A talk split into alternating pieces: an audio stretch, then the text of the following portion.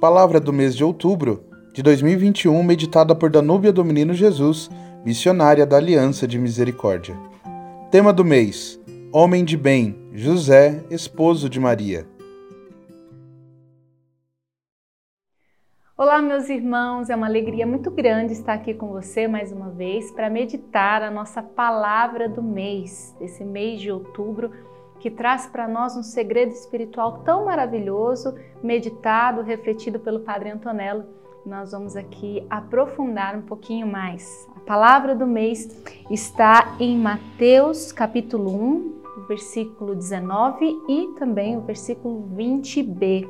José, seu esposo, que era um homem de bem, e o anjo disse: Não temas receber Maria por esposa. E nós vamos refletir é, com o lema Homem de Bem, José, esposo de Maria. Vamos trazer essa realidade sobre José sendo esposo dessa mãe e pai de Jesus. E nós começamos refletindo, o padre fala conosco né, sobre essa realidade de São José, em que por muitos anos já se especulou, já se falou de tantas formas sobre José, que ele era um homem idoso, é, alguns apócrifos até nos dizem que ele era um homem que já tinha sido casado, viúvo e que tinha mais filhos, mas são todas especulações e tantos raciocínios humanos, pois nós cremos que São José era um homem jovem e que foi um esposo feliz por ter aderido a esse plano de Deus em sua vida.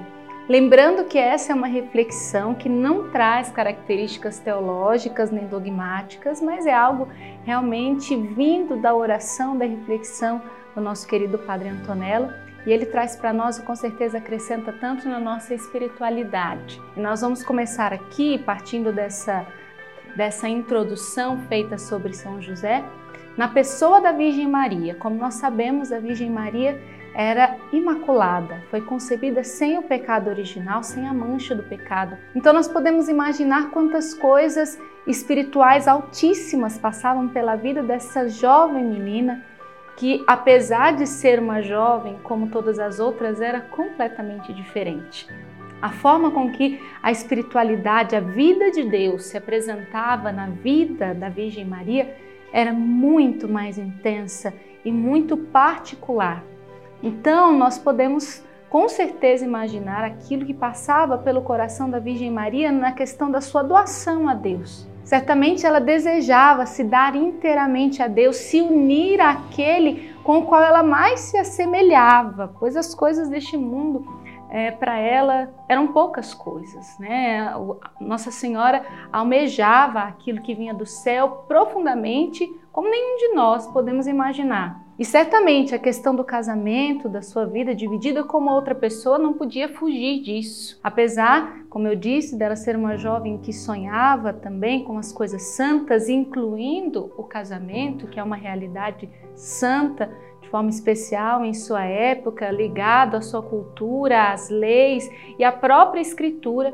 A Virgem Maria certamente dividia com seu prometido os desejos mais profundos da castidade e da virgindade, pois era a forma mais concreta, a forma mais ideal e mais profunda de se dar completamente a Deus, não se dividindo de forma alguma com nenhuma realidade humana. E aí nós podemos imaginar, e o Padre traz para nós essa reflexão tão bonita de como deveria ser o diálogo né, de José e Maria falando dessas coisas tão altas, de realidades tão santas e José, sendo um homem de bem, como diz na tradução dessa palavra, mas também em tantas outras traduções, nós lemos sendo um homem justo, sabia identificar a grandeza dessas coisas santas que eram partilhadas com a Virgem Maria. Certamente no coração dele também nasceu e foi crescente esse desejo de se dar inteiramente.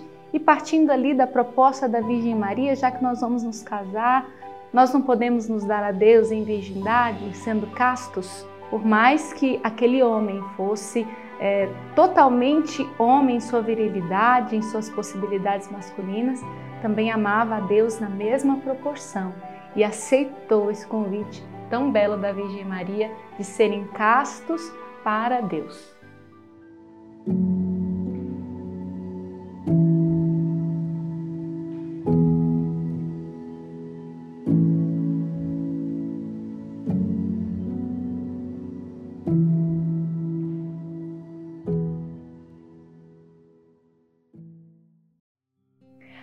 Aqui nós encontramos um José feliz e que se encontra pleno em comunhão com a sua futura esposa, que era Nossa Senhora, com certeza com toda felicidade, aderindo àquele novo projeto. Mas algo de inesperado acontece. A Virgem Maria se apresenta grávida e sem mesmo poder explicar para José como que isso poderia acontecer, de uma forma com que ele de fato compreendesse. Ela, sendo toda santa e totalmente entregue e confiante na vontade de Deus, confia também essa realidade a Deus para que ele possa organizar as coisas segundo a sua vontade. José vive aqui um drama imenso. Tudo aquilo que havia sido pensado, elaborado, se encontrava naquele momento numa grande confusão em que não se sabia exatamente qual postura tomar, em que poderia se fazer. Muitos místicos chamam esse momento da vida de São José, esse momento de escuridão, de a paixão de São José. Ele que não esteve presente, né, já havia falecido é, quando Jesus foi crucificado, também dentro desse contexto da encarnação, viveu o seu momento de paixão, por amor também a Deus, pensando em como poderia fazer, já que ele amava Maria e ao mesmo tempo se encontrava confuso, mas confiava na pessoa porque sabia quem ela era, mas algo não se encaixava ali naquela realidade. Porém, José, sendo homem justo, ouvia a voz profunda que havia no seu coração do Espírito Santo e do próprio Deus e apenas se perguntava o que poderia estar acontecendo que não estava sendo explicado para ele, que ele não poderia entender. Certamente aquela noite antes do sono de São José. Foi uma noite de uma oração muito profunda, uma noite de clamor realmente a Deus para que se pudesse esclarecer toda essa situação e que São José de fato não precisasse abandonar a Virgem Maria como infelizmente foi a alternativa aqui para ele. E após essa noite de oração, São José dorme. E nesse sono lhe é revelado o plano de Deus e ali volta-se a luz porque certamente tudo estava explicado. Realmente, aquela mulher santa com quem ele iria se casar só poderia ter sido visitada pelo Espírito Santo por esse milagre tão maravilhoso. Todos aqueles planos que eles haviam feito, elaborado, sonhado juntos de se casarem e ao mesmo tempo se doarem de forma casta a Deus, não se limitou a uma realidade humana, a um limite humano, mas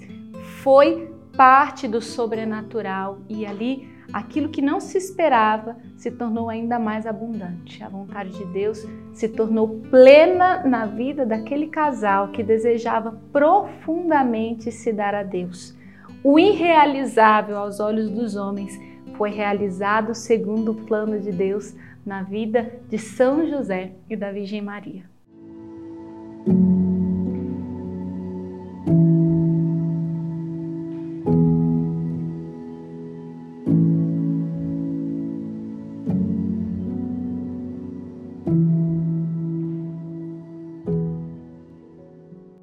E é nesse contexto de santidade, comunhão e amor, um desejo profundo da vontade de Deus, que nasce o menino Deus, que nasce o menino Jesus. É nesse lar de comunhão, de corações completamente voltados a Deus, que Deus cresce, que Deus é encarnado e vive aqui neste mundo. São José com certeza passaria ainda por muitos outros sofrimentos, não sendo esse o único, somente o primeiro, mas a partir daquela experiência, certamente ao olhar a Virgem Santíssima e o Menino Deus, ele se encontrava ali motivado e certo de que Deus estaria com ele em todas as fases da vida que fosse necessário passar e que o próprio Espírito os conduziria em cada passo. Mesmo que não fosse possível enxergar o passo seguinte, José sabia, a partir dessa experiência, que ele podia simplesmente confiar Pois quando há corações dispostos a fazer a vontade de Deus,